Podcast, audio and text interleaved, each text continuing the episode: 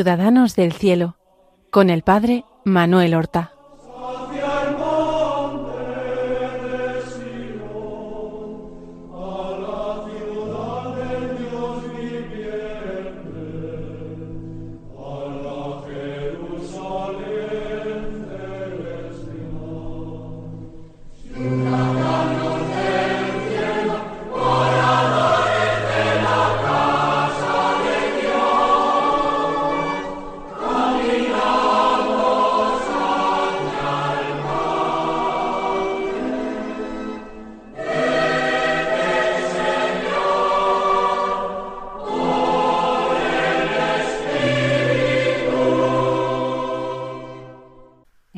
Buenos días, queridos amigos. Bienvenidos a esta nueva emisión del programa Ciudadanos del Cielo que realizamos en Radio María. Vamos a continuar con la narración de la vida y de las virtudes que practicó durante su vida mortal el beato cardenal Marcelo Espínola. Nosotros lo hemos dejado en el año 1881, cuando el día 6 de febrero él ha recibido su consagración episcopal en la Catedral de Sevilla. Ha sido hecho obispo auxiliar de Sevilla, dependiendo del arzobispo que es el cardenal Joaquín Yuc, fray Joaquín Yuc, ya que era fraile carmelita. La tarea la misión como obispo auxiliar va a continuar siendo la misma que antes prácticamente. Encargarse de los pueblos de la archidiócesis de Sevilla, que en aquellos tiempos es gigantesca y que comprendía, además de lo que ahora es provincia de Sevilla, toda la provincia de Huelva y buenos trozos de las provincias de Cádiz, todo lo que hoy es diócesis de Jerez y de las provincias de Córdoba y de Málaga.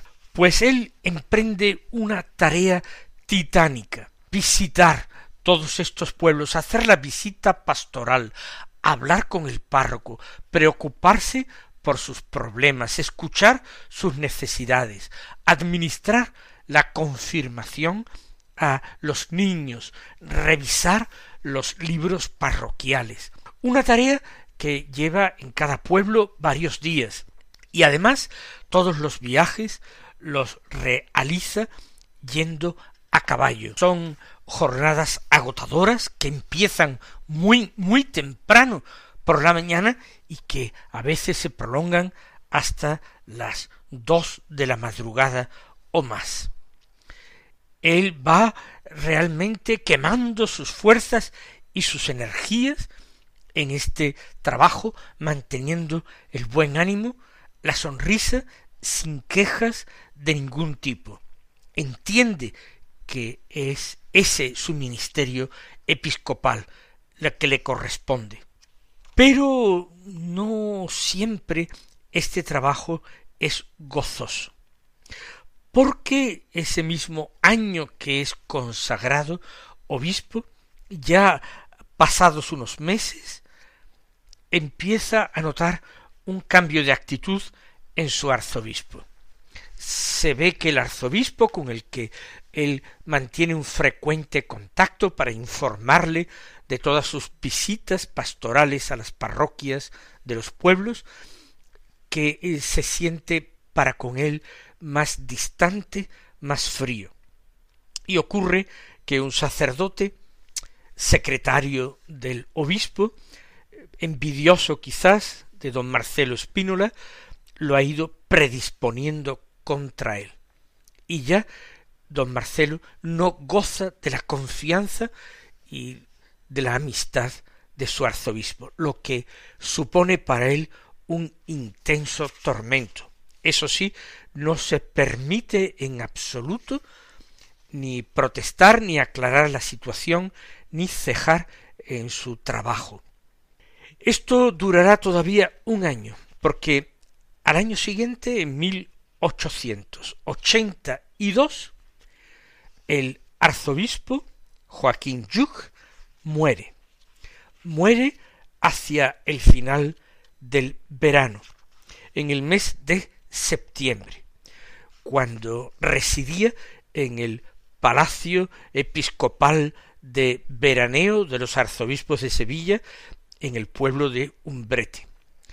Allí falleció y ahora se queda en una situación un poco extraña, auxiliar, pero auxiliar de quién.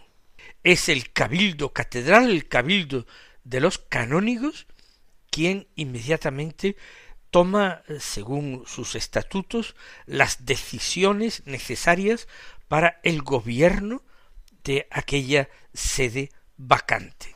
Para ello, para gobernar provisionalmente la diócesis, designan a un canónigo, Ramón Mauri, don Ramón Mauri, un vicario para eh, las medidas de gobierno necesarias.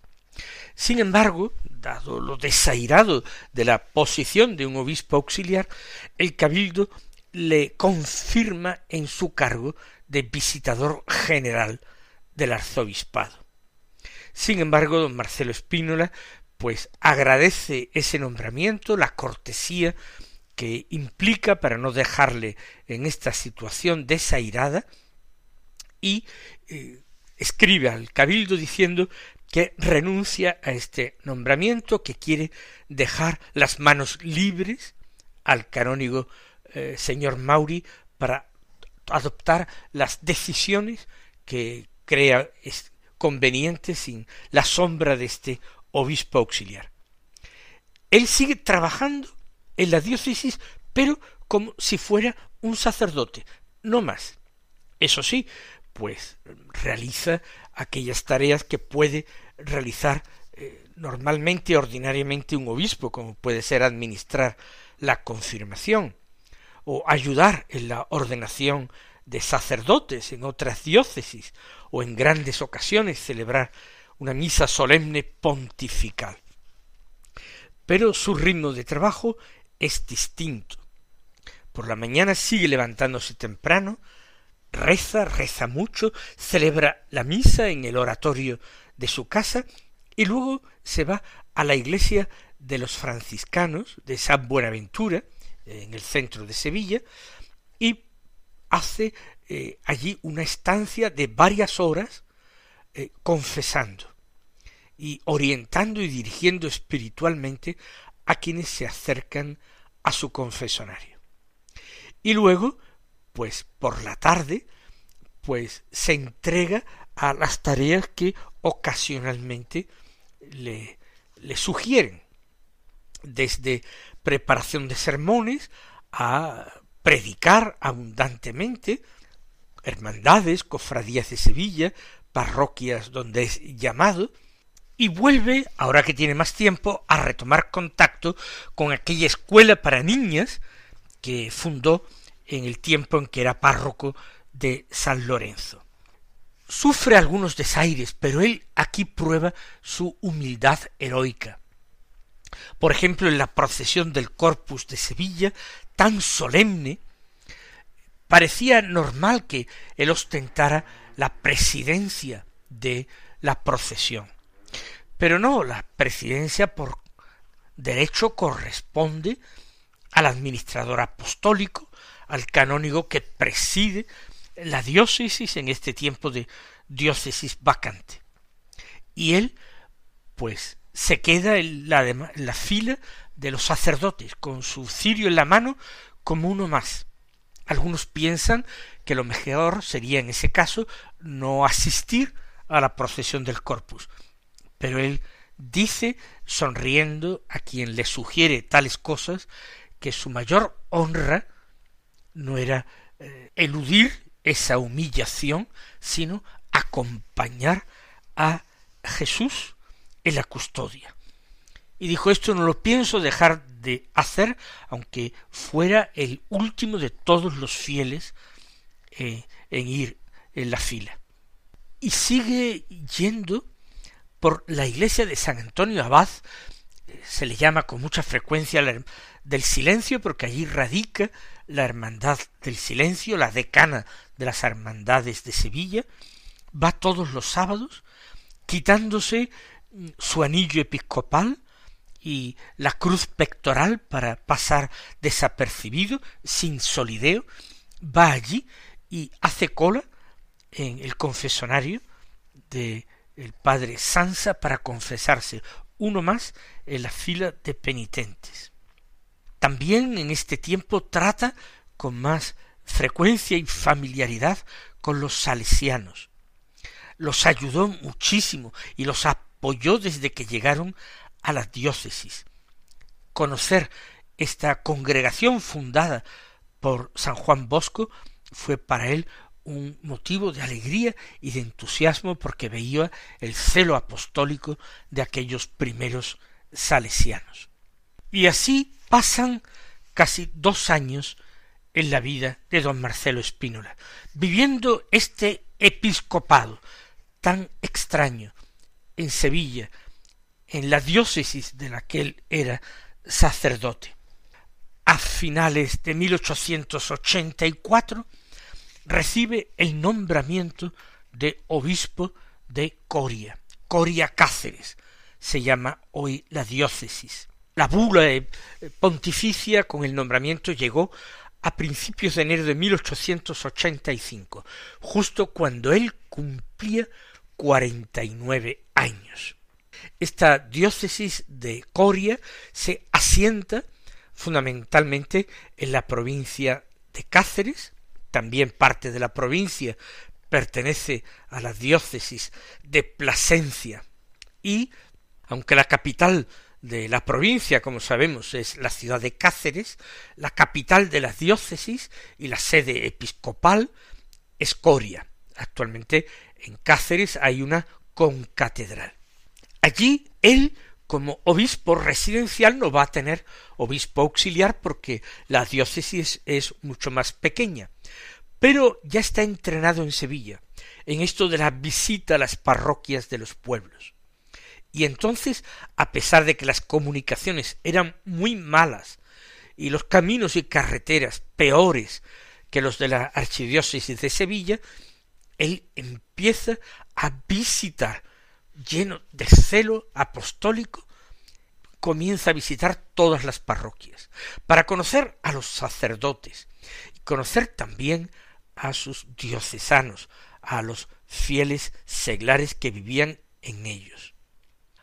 A poco de llegar, el día uno de junio, apenas lleva seis meses de obispo, empieza la visita de los pueblos de la comarca de las Urdes, una región que vivía en aquel momento en una zona extremadamente pobre, la más pobre de España, la menos alfabetizada, donde muchísima gente vivía en chozas, en cuevas, en casuchas miserables, sin electricidad, sin agua, sin escuelas, sin médicos, sin carreteras, en una situación verdaderamente infrahumana. Y allí él, a caballo, se metió por caminos peligrosísimos, en medio de precipicios, con la posibilidad de perderse en caminos de herraduras sin ningún tipo de indicaciones ni guía. Con humildad, con mansedumbre, con dulzura, visitando a aquellos de los que había sido constituido en pastor y padre. Impresionaba a aquellos pueblos y sacerdotes a los que visitaba. Nunca procuraba mostrar ni cansancio, ni aburrimiento. Se interesaba por las cosas más sencillas del pueblo, de los campos, del ganado. Cuando llegaba a la parroquia, hacía la visita al Santísimo. Si alguno quería confesarse con él, pues eh, se sentaba en el confesonario, visitaba a los enfermos de la parroquia, visitaba las casas de las personas más pobres, no solamente visitaba a los enfermos, sino también a aquellas personas impedidas, iba a visitarlos, de su propio patrimonio daba limosna a los pobres, enviaba alimentos, incluso algunos que no disponían de cama y dormían propiamente en el suelo, les enviaba una cama. Pasó poco tiempo don Marcelo en esta diócesis de Coria, muy poco tiempo para el deseo que habrían tenido allí de tenerlo, menos de dos años. Pero en este tiempo dejó fama de santidad. El nuncio de su santidad conoció perfectamente estos hechos, siguió lo que hacía don Marcelo y admiró su caridad y su celo apostólico y el amor que le profesaban sus sacerdotes. Por eso muy pronto será promovido a otra diócesis de mayor tamaño, de mayor población.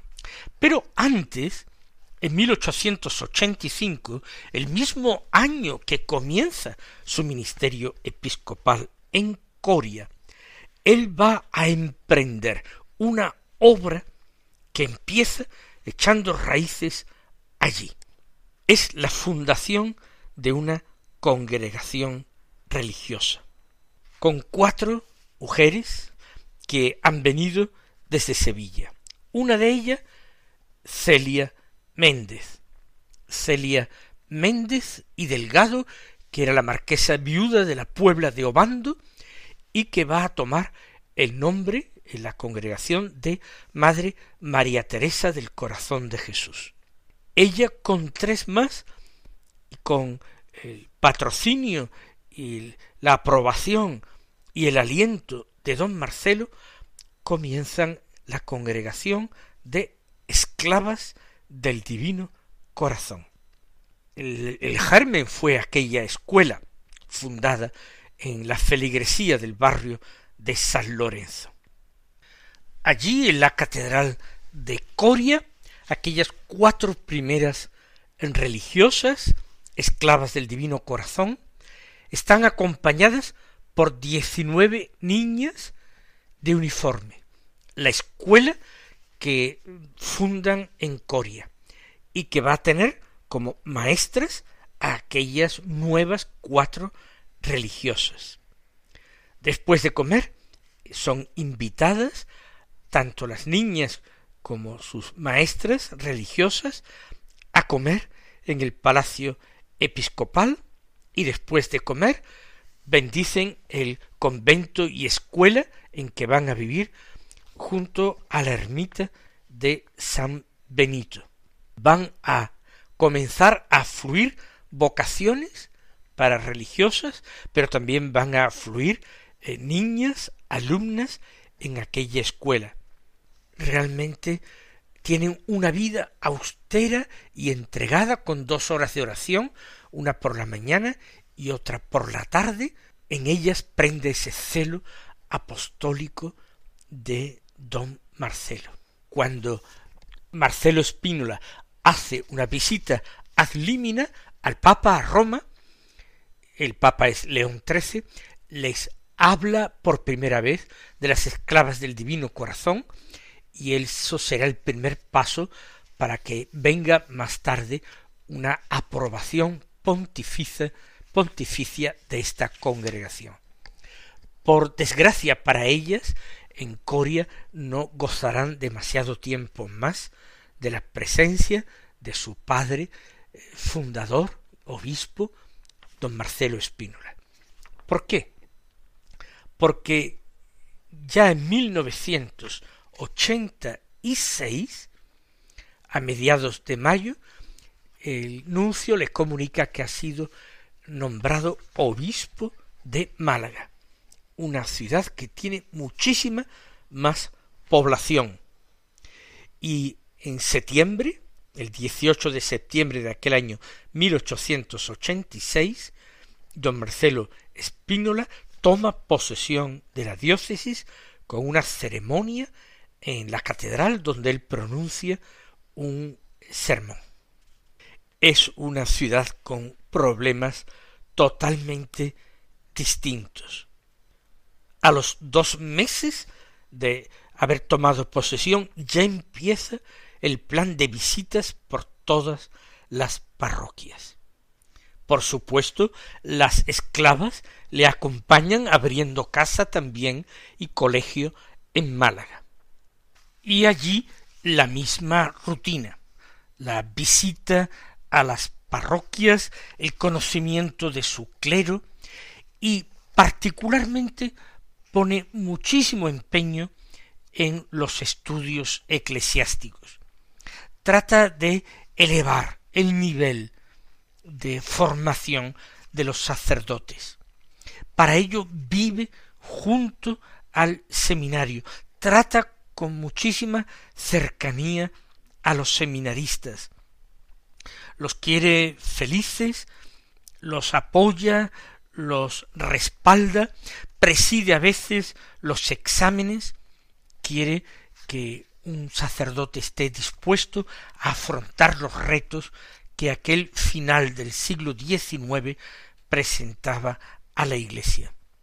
Por supuesto, el tema de la educación es un tema que toca su corazón de cerca, no en vano ha fundado con Celia Méndez esa congregación dedicada a la educación femenina, pero también abre una serie de escuelas dominicales y nocturnas para jóvenes trabajadoras, obreras, que no podían eh, tener más tiempo para su formación. Los domingos o los días entre semana por la tarde noche. Apoya otras buenas obras, impide que cierre un orfelinato que existía en la diócesis y pide para ello donativos, se hace mendigo pidiendo para otros, y la gente responde a estos llamamientos. Pide que vengan a su diócesis eh, los salesianos, a los que había conocido en Sevilla y a los que admiraba para la educación masculina.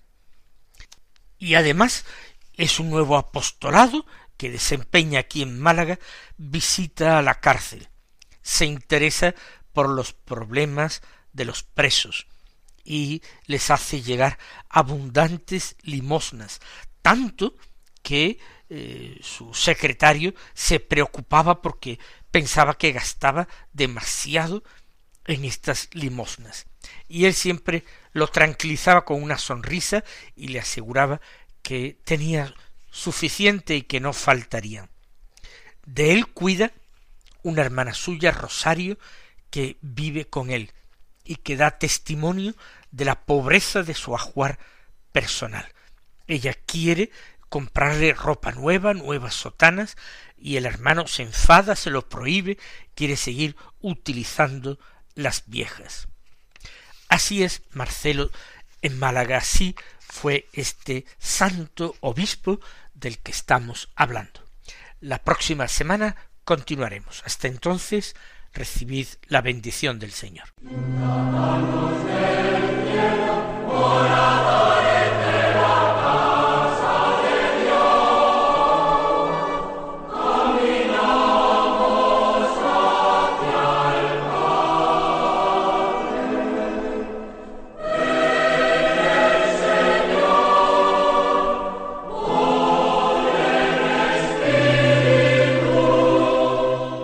Han escuchado en Radio María Ciudadanos del Cielo con el Padre Manuel Horta.